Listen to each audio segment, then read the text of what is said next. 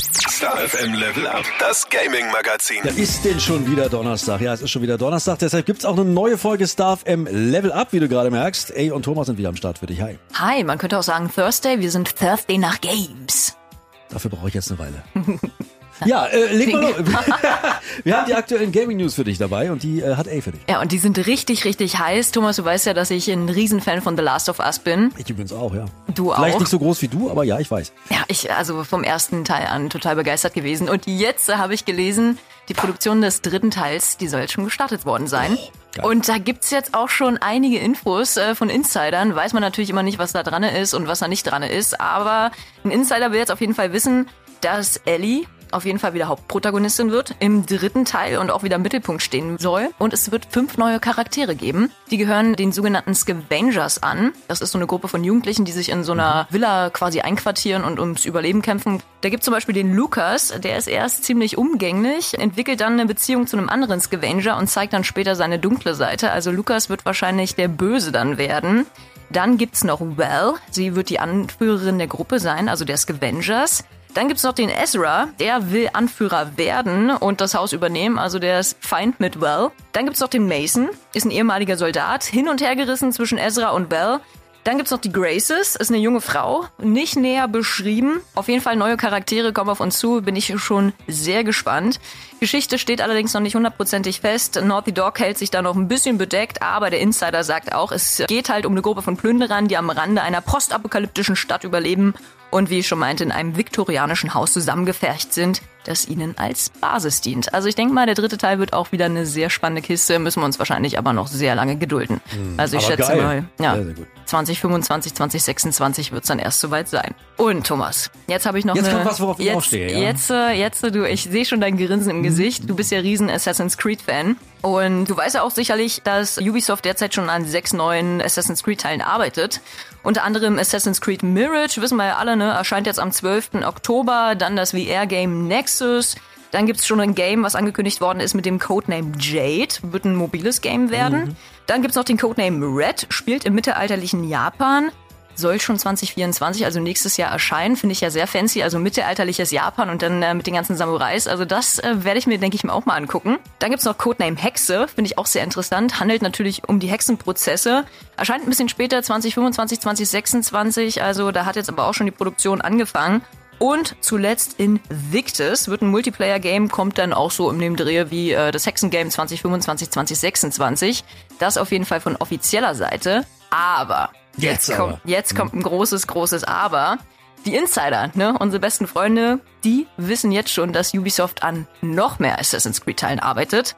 Wahnsinn. Ja, ein siebtes Game wird den Codenamen Nebula tragen, spielt in Indien, Mittelmeer und Aztekenreich. Also auch sehr interessant, sehr fancy. Dann gibt's noch den Codename Raid, wird ein Freispiel werden, also ein kostenloses. Kannst du auch im Koop-Modus spielen. Dann gibt's noch den Codename Echoes, auch wieder ein weiteres Multiplayer-Game. Dann den zweiten Teil von Nexus, also auch wieder das VR-Game, Nachfolger von Nexus. Und, das dürfte dich vielleicht Jetzt freuen, kommt, jetzt, jetzt kommt der Jetzt- beste Teil. jetzt kommt das der beste Beste. Teil. Assassin's Creed 4 soll wohl neu aufgelegt werden. Black Flag. Black Flag. Es war Kommt immer ein eins der Remake. besten, eins der, einer der besten äh, Assassin's Creed Teile für mich übrigens. Ja, da leuchten gleich deine Augen, Ja, ne? Black Flag, also war tatsächlich einer der, der absoluten Kultteile, Black Flag. Ja, und Ubisoft äh, hält sich jetzt auch auf jeden Fall richtig ran. Aktuell arbeiten ja so ungefähr 2000 Mitarbeiter und Mitarbeiterinnen in der Firma, in der Butze. Aber äh, Ubisoft baut das jetzt so kräftig aus.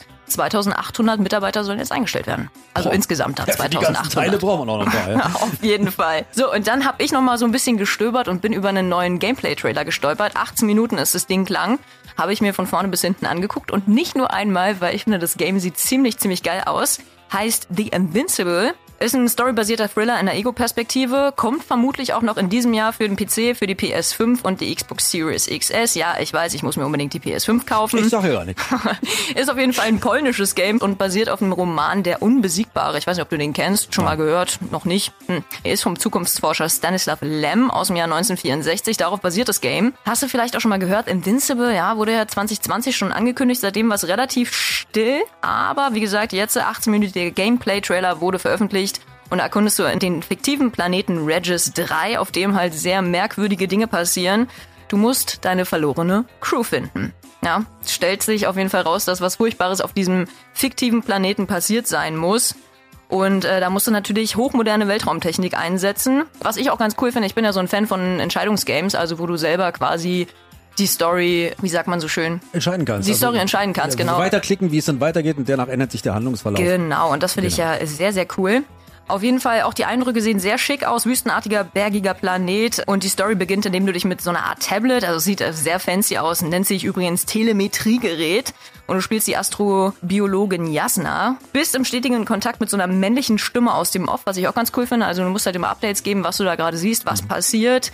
Fährst auch mit hochmodernen Weltraumfahrzeugen durch die Umgebung und findest dabei auch Roboter, verlassenes Equipment, tote Crewmitglieder, bewaffnete Maschinen die richtig frei drehen. Du kannst entscheiden, ob die dein Gefährte werden, dein Feind oder halt auch dein Freund.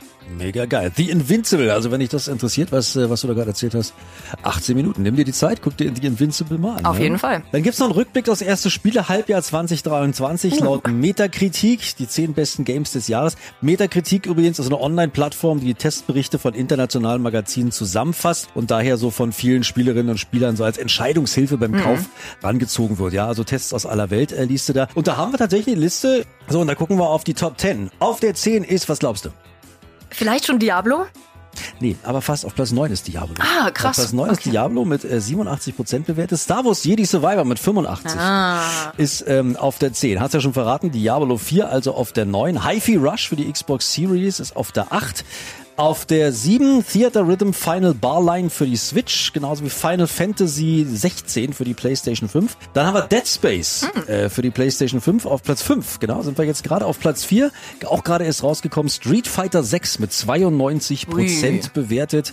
Davor noch, und das äh, verständlich, Resident Evil 4, das Remake für die PlayStation 5 mit 93 Prozent. Mhm. Ja, und dann kommen nur noch mit mehr Prozenten, mit 94 nämlich für die Switch Metroid Prime Remastered. Und auf der 1 ein Switch-Spiel übrigens. Oh, die schneiden aber sehr gut ab, ne? Mhm. Erste zwei Plätze an Switch-Spielen. Aber wenn es um Link geht, ne, dann ah. ist man natürlich ganz schnell auf Platz 1. The Legend of Zelda Tears of the Kingdom für die Switch, also in der ersten Spielehälfte 2023 unangefochten auf der 1. Cool.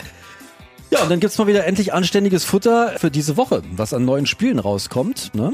Zum Beispiel gibt's da was Neues für alle und nein, ich besitze es nicht, weil ich auch mal wieder gefragt werde, das neue VR2-System für die PlayStation 5, ne? dieses neue VR-System. Da fängst du ja, das Kotzen ein. Mir wird ja kotzübel, ne? ich werde es mir auch nicht kaufen. Gibt's überhaupt jemanden, der das hat bei den Preisen irgendwie? Ich ne? weiß, kannst ich kenne ja, niemanden. Kannst ja mal schreiben. Ich kenne auch tatsächlich niemanden Von meinen in meinem Umfeld, auch nicht. Niemand. Der dieses VR2 äh, besitzt. Aber wenn du es besitzt jedenfalls, ja, in Synapse, da kannst du gleichzeitig deine Fähigkeiten in brutaler Feuerkraft und stürmischer Telekinese ausprobieren, also ballern und mittels deiner Gedanken Gegenstände bewegen eben. Ne? Da wirst du in Synapse zu einem gedankenbrechenden Agenten, dringst ins Unterbewusstsein eines berüchtigten Staatsfeindes ein. Ja, was macht man da so im Unterbewusstsein eines Staatsfeindes mit seinen Synapsen? Du richtest natürlich Chaos an im Verstand des Gegners, kombinierst deine Kräfte, um beeindruckende Verteidigung zu überwinden und tiefer in den feindlichen Verstand vorzudringen. Das, was da gezeigt wird, das ist aber schon beeindruckend. Ja, das Game ist speziell fürs 4K HDR-Display von PlayStation VR 2 entwickelt worden. Du fühlst dich also wirklich je, mittendrin in der Action durch die nächste Generation dieser Sense-Controller, hast adaptive Trigger, also je nachdem, wie doll du die drückst, ne, macht hm. das was anderes, hast Headset-Feedback.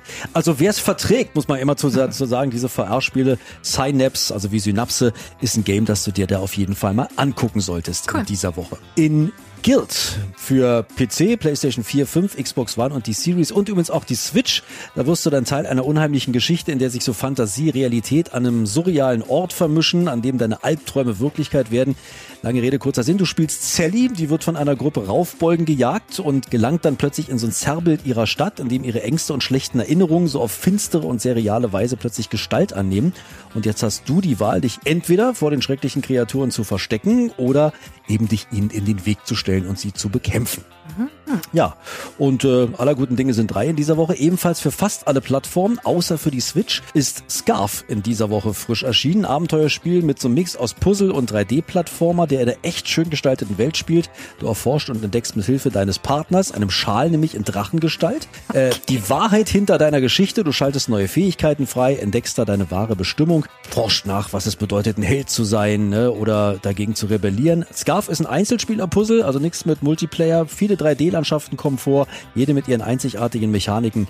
Also das äh, so ein kleines Independent-Spiel, was man sich aber durchaus auch mal angucken kann, ist eben das auch nicht so teuer. Kostet, glaube ich, einen knappen 20 Euro. Ach, Easy. Ja. Klingt nett. Ja, du merkst, wir stellen uns so langsam auf Sommerloch zu, ne? Deswegen haben wir heute auch nicht mehr für dich, aber vielleicht nächste Woche Donnerstag schon wieder, wenn es eine neue Folge gibt hier von Star im Level Up. Bis nächste Woche. Bis nächste Woche.